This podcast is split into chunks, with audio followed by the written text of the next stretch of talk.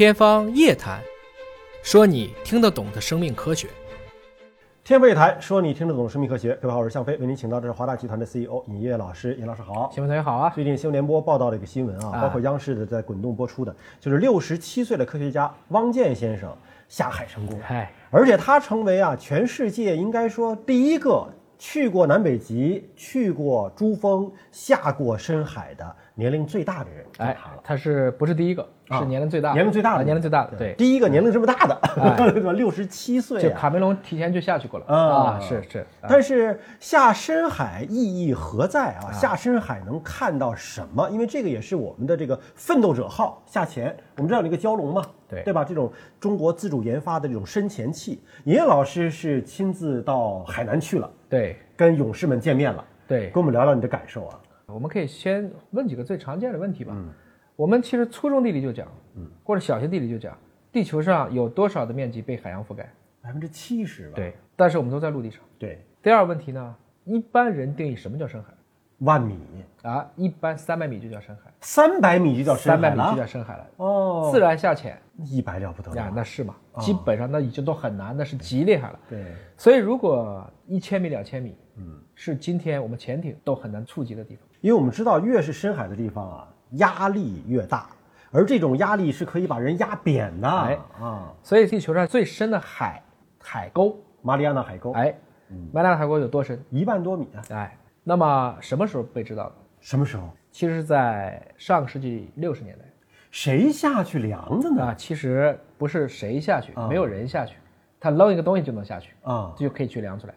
最早在一八七五年，英国就已经有探险，当时八千多米的海沟就已经被测出来了。在此之前六年，就是那本著名的凡尔纳写的《海底两万里》。嗯啊，所以其实我们今天对深海，我们一直在讨论太空嘛，嗯，但我们一直都没看清楚海里有啥。今天已经被探测完毕的深海，嗯，六千米以下了，我们称之为就不是深海，叫深渊。嗯啊，其实什么是海沟啊？两个板块儿咵一撞，就撞出一个缝儿来，这个就叫深渊。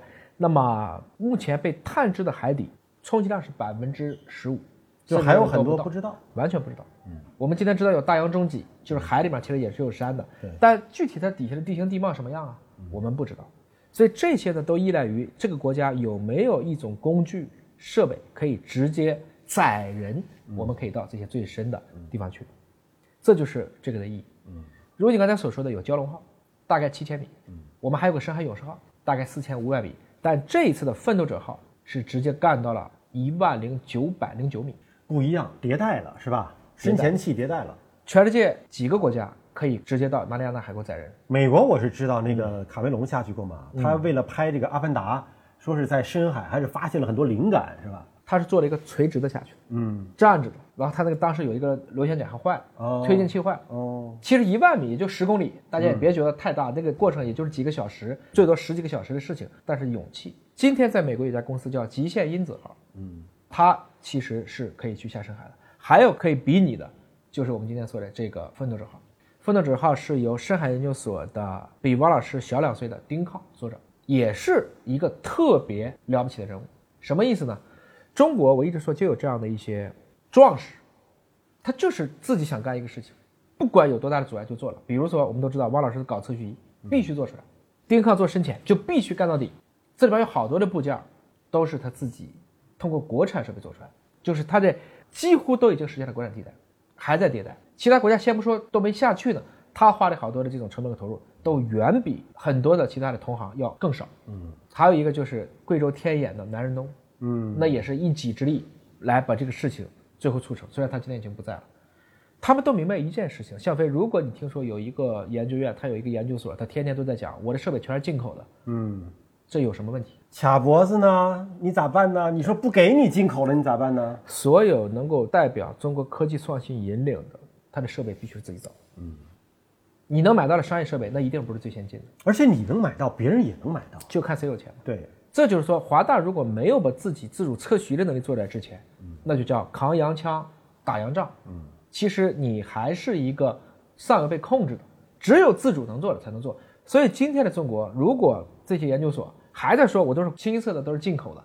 尤其是做这种跟硬件相关的东西，没有自主的研发迭代能力，充其量就是一流，但绝对不可能实现引领。我们的航空也是这样，被逼出来了。对吧？对你技术封锁，你怎么办？那就自主研发。反过来，发动机汽车，我们技术换市场换了很多年，最后也没弄明白怎么造一台可以去 PK 全世界最好的发动机，直到我们做电车了，这就是换厂。所以这就是深海的意义。大家可能都觉得下深海就是为了秀吗？因为我们原来的认知啊，说深海下面压强那么大是没有活物的，对没有生命，一千个大气压，但其实真的下去，你会发现生命永远能够找到。八千米还有狮子鱼，九千米还有所谓的这种叫钩虾。它吃啥？哎，再就是还发现，即使在最后的海底还有底栖的一些，比如海参，嗯，比如海绵，比如海星，其实好多东西我们今天还不知道那是啥。就可能是全新的物种。哎是的，那就是你这个问题，它吃啥？嗯，大鱼吃小鱼，小鱼吃虾米，虾米吃微生物，微生物吃什么？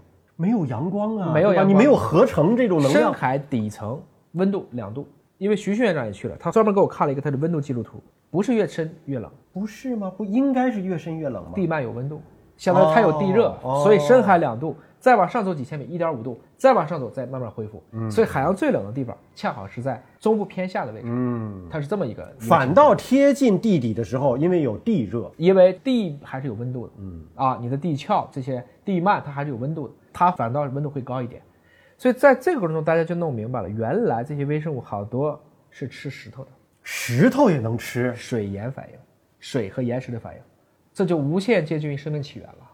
我们都知道深海里面有冷泉有热泉，嗯，但是它不会在马里亚纳这么深的地方，大概就一两千米的地方，嗯，这些地方都有极其丰富的生物量，嗯，啊，他们拍回来这个照片，我专门去看，特别漂亮，或者说特别震撼啊，这一屏幕都是鱼都是虾，啊，都是虾。趴在那就吃，我就不动了，就是这样子。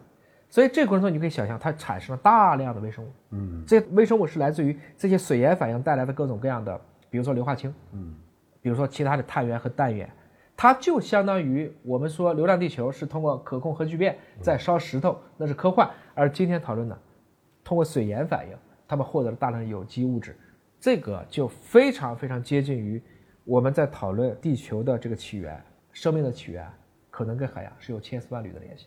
因为我们想象当中的生命的起源，其实跟太阳的关系是最大的，对对吧？通过外部的能源的摄入，给这个星球上所有的物种充能、充电。今天我们已经可以说，万物生长不一定靠太阳，哎，也可以靠海洋。嗯，大海航行肯定不靠舵手，靠什么？靠月亮。靠北斗，是靠导航系统，对吧？就等于说，我们在过去的很多的认知，都因为科技的发展变得就不一样。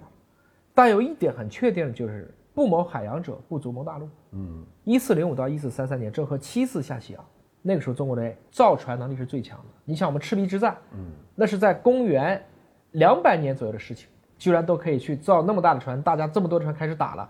但是到了明朝以后，我们开始禁海令了，所以造成大航海时代我们错过了，才有了后面一系列的从鸦片战争到甲午海战，其实一地鸡毛啊。今天中国的海洋如果不勇敢的走出去，或者说做海洋的人不在海上，你觉得能做出海洋吗？这就是说，今天丁抗团队带的万米的深潜器已经下去二十七次了，已经超越了美国。今天比极限因子号已经超越，但是这个领先优势也很微弱。所以其实我们呼唤更多人能够关心海洋的发展。我相信每个人上太空是很难的，但每个人到深海，三百米深海、一千米深海，这个应该会成为一个非常好的一个时尚，带着孩子们去看看。应该挺吓人的吧？我觉得，因为漆黑一片，什么都看不见。就是文科生思维嘛，一点探索的精神都没有。一六零九年，开普勒写给伽利略一封信，因为当时他就研究行星嘛，说应该建造这样的船和帆，面对无尽的太空，也会有这样的先行者，毫不退缩。伽利略就已经在说太空的事儿了。对，哦，所以这就是智人迁徙的本质。我们骨子里就是有一种向未知领域去探索的一种本质。哎，这个不是最近美国的一个商人吧，也算是个探险家吧，还在说说，就现在地球人口不是太多，而是太少，应该繁殖出更多的人口，冲向外太空。贝索斯就讲到，地球也许只能供养一百亿人，但是太阳系能供养一万亿人。如果有一万亿人，我就一千个爱因斯坦，我们就可以变成多行星物种。也是用概率的方式来推，所以就是说，在我们天天讨论游戏、直播、商业模式、买菜高下立现。所以现在我稍微理解一点，为什么马斯克在做电动车的同时，在做发射到天空的飞船。第一性原理，嗯，我必须要一个能活在今天的东西来支持我可以去创造未来的东西。所以科技创新才是真正的硬核创新。别再给我讲什么大家就是卖卖货，三个萝卜两个葱也去抢一抢，这些东西就是内卷。我们现在生意越来越难做，实体店怎么做呢？从天下没有难做的生意，到现在都不知道大家能干啥了。天下全是难做的生意。原来是天下没有难检索的信息，到现在天下几乎没有容易检索的信息，查什么出来的都不是你想要的。嗯，就是这样的问题。所以归根结底，在我来看，像太空、像深海，嗯，这样的一些事情，不谋海洋者就不足谋大陆。我们还是应该多鼓励像丁抗、像汪建他们这一批，应该算是这种科学家当中的一些，在他自己的领域，按照他自己考虑的第一性原理，对人类的贡献，对祖国的情怀，他们应该获得更多的点赞。如果回到生命科学的话，您认为从未来发展的角度，我们心向未来，生命科学应该怎么去想，怎么去做？生命起源，这是要做的。嗯，意识起源，这也是要做的呀。万物生长，这也是要做的呀。